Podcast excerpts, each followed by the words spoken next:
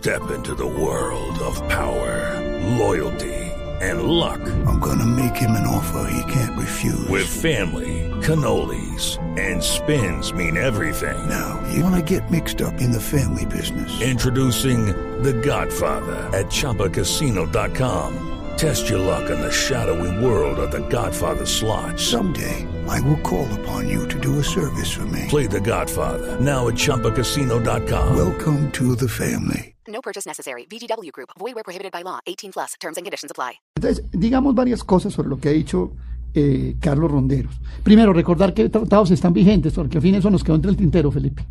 Está el, el con Estados Unidos, está con la Unión Europea, tenemos tratado con Mercosur, tenemos tratado con Chile, tenemos tratado con México, las relaciones con la Comunidad Andina de Naciones, tenemos un tratado vigente con lo que llaman el EFTA, que recordémosle a la gente, eso es eh, países como Islandia, Suiza, Suiza. que es el más importante de ellos, y eh, Lie- Liechtenstein. Y tenemos el del Triángulo tenemos del el, Norte. el tratado del- con el Triángulo de eh, del Norte de América Central, que es Guatemala, Honduras y Salvador. En fin, si tenemos un poco de tratados andando. Y están por suscribirse el tratado con Corea, eh, por aprobarse el tratado con Corea, se suscribió el de Panamá, que también entra, y posiblemente de Israel y Turquía. Sí, Panamá a y, mí se le quedó a Costa ¿no? Rica. No, ah, bueno, Costa que Rica, está correcto. en el Congreso. Y Canadá, ¿no? Canadá, Canadá, está sí, y se le o sea, quedó sí, también otro. Hay- Sí, hay- pero, hay pero más es o que. menos 13 tratados No, vigentes. no, es que, es que, es que ese es otro tema. No, pero, Es que- pero disculpa, no, yo, no. ahí me corriges cuando yo termine. Claro, Acá, es que ahí hay, doctor. ahí hay otra Bueno, verdad. pero a bueno. medias. Apunte, Carlos, ahí, a ver, como ok, apunte para que revire. Ok, bueno, eso es la primera cosa. O sea, Colombia sí tiene un comercio mucho más desarrollado en ese sentido, en el comercio exterior. Lo segundo es esto. Yo no me opongo al comercio por naturaleza, yo no soy autárquico. Pero yo creo que los países tienen que Explique, hacer... explique qué es autarquía. autárquico quiere decir la persona que cree que se auto puede abastecer países de que todo creían que se pueden completamente y se pueden cerrar, etcétera, Como Rusia etcétera. en su época. Yo no Como soy, Rusia yo- en su época. yo no soy, yo no soy, eh, no, no soy de esa corriente. Pero yo creo que los países tienen que negociar y tienen que hacer los tratados, primero, donde puedan tener una posición ganadora. Y segundo, Pero entonces, entonces no habría tratado. no, no, por una cosa sencilla, que es esta, Felipe. Mire, Carlos Rondero habló de los temas bienes de capital, los bienes intermedios y los bienes de consumo. Entonces él nos dice, mire, qué bueno para las industrias que puedan traer las materias primas baratas y entonces hacer el consumo final. Esa es una concepción que hay de- del desarrollo y de la economía. Pero eso Yo- es malo. Yo tengo otra. Eso es malo per se. Voy a explicar por qué. ¿Por qué? Voy a explicar una cosa. Porque es mucho mejor, genera mucho más valor, genera mucho más ahorro tener la producción de las materias primas. Si usted agregar, le voy a contar una cosa. Pero si no las ¿Qué- producimos- qué? Claro que las, O las producimos muy ¿Qué- caros. Perdóneme, Carlos, ¿qué existía en Colombia? En Colombia existía una 200 mil hectáreas sembradas en algodón que se volvían textiles en Medellín y confecciones en el eje cafetero. Esa cadena se rompió. Y era una cadena que agregaba valor, que generaba empleo. Porque había Que- contrabando. No, no, no, no había contrabando. Eran 200 mil hectáreas de algodón, Felipe. Eran miles de millones de metros de tela que se hacían en Fabricato y Coltejer. Fabricato y Coltejer tenían 25 mil trabajadores, hoy les quedan 3 mil. Y de ahí, fábricas de confecciones, colapsó el eje cafetero que tiene Pero es que tampoco se prepararon. una- unas pero son empresas que no se no, prepararon que- para no, competir. No, tanto que no se preparen para competir. Lo que pasa es que buena parte de los tratados que hemos hecho son tratados mal negociados. Son tratados donde el, el- el- el socio, entre comillas, guarda una serie de ventajas. Por ejemplo, estamos hablando de Corea. Carlos Rondero sabe muy bien que la industria coreana es una industria altamente subsidiada de distintas Falso. vías. La energía Falso. es subsidiada. Falso. Y, eh, se montó con respaldo Falso. del Estado y de los Falso. Estados Unidos. Pero venga, yo una pregunta, Todo tema, es falso. No, bajemos a un yo- tema Yo concreto. vine aquí a decir mentiras. No, no, no, Sí. no, no, no, pero bueno, bajemos a un tema Pero- concreto. A, a- a ver, Carlos, pero tú ibas a decir algo antes de, de No, primero, meterlos en otro no, tema. eh, a ver, yo, yo quiero primero decir que es que aquí llaman Tratado de Libre Comercio cualquier cosa. Eh, y son temas totalmente Eso diferentes. es cierto. Lo que tenemos con el Triángulo de- del Norte. eh, Esos son unos tratados es- bilaterales Es, de- una, una cosa que se llama un acuerdo de alcance parcial que se refiere. Pero así los clasifica el Ministerio de Comercio, ¿no? Eh, Yo sí, estoy bueno, dando la pero- clasificación sí, oficial. Pero es que si la embarrada la comete el Ministerio de Comercio no quiere decir No, que sea cierta tampoco.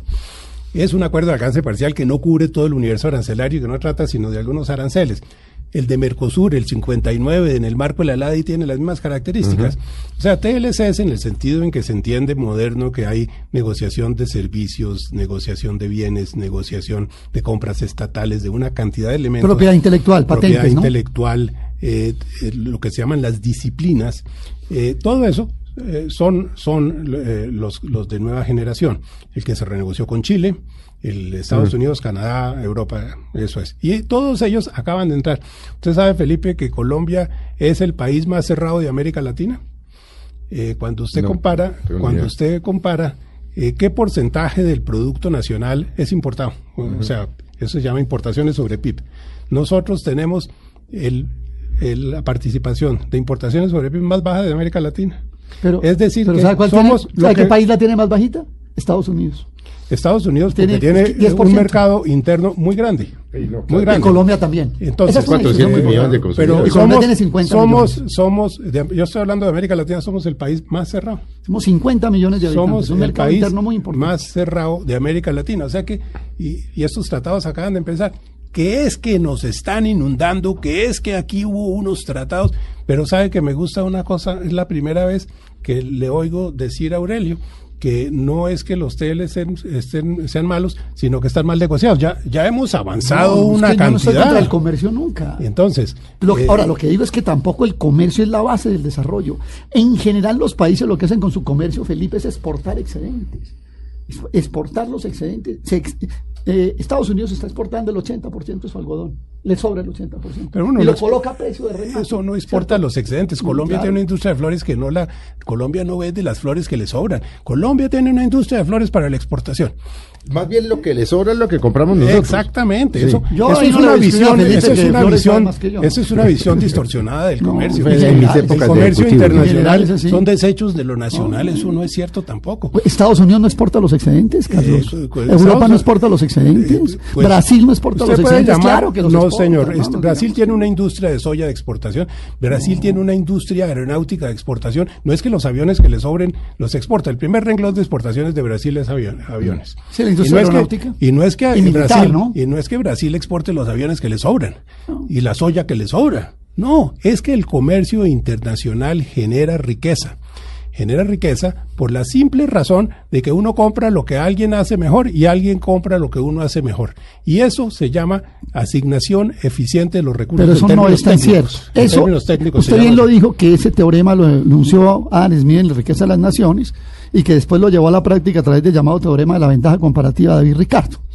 Que es la misma cosa, que es lo que estamos diciendo. Cada cual se especializa, los ingleses en paño, los portugueses en vino, cambian el producto y todos somos felices. Eso ya no es así, Carlos. Eso era hace 200 años así. Ya no lo es. Porque en el comercio mundial hay mucha trampa, Felipe.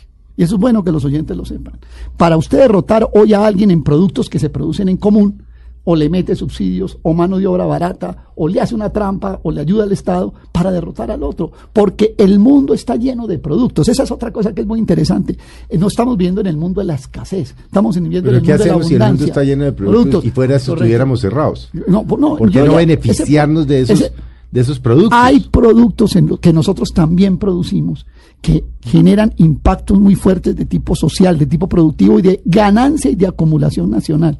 Pero incluso hay otros productos. Yo, por ejemplo, no creo que Colombia pueda seguirse dando el lujo en un mundo que tiene dificultades enormes de alimentación de seguir dependiendo de los cereales extranjeros. Yo creo que el país Pero tiene que, desarrollar, hacer lo mismo que hacen Mire, los otros, Felipe. mire, Felipe. Desarrollar una industria nacional de bienes alimentarios básicos porque el país tiene que protegerse frente a eventuales situaciones de especulación. Mire, los alimentos se dispararon en el año 2008 y eso lo sabe Carlos.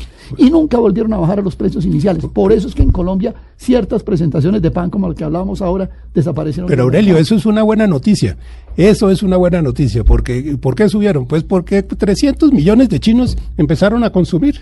Y no sé cuántos millones Qué de pena. vietnamitas, sino una cantidad, pena, una cantidad de personas en. Asia y en el mundo empezaron a consumir. En el caso de los granos, además, empezaron a sustituirse eh, recursos no renovables por recursos renovables en la generación eh, de Disculpe, Carlos, combustibles. pero, Pero, la misma, espere, FAO, la misma FAO ha dicho, es sobre ese punto de los precios de los alimentos. deme la misma FAO ha dicho, Felipe, Que tengo que hacer un corte, ¿no? el 30% de los, del alza en los precios de los alimentos obedece a la especulación en los mercados financieros. Bueno, yo no sé si la FAO ha dicho que yo no lo he No, sí lo pero, ha dicho. pero hay, hay un gran crecimiento en la demanda y, y- y siempre que sube la demanda suben los precios.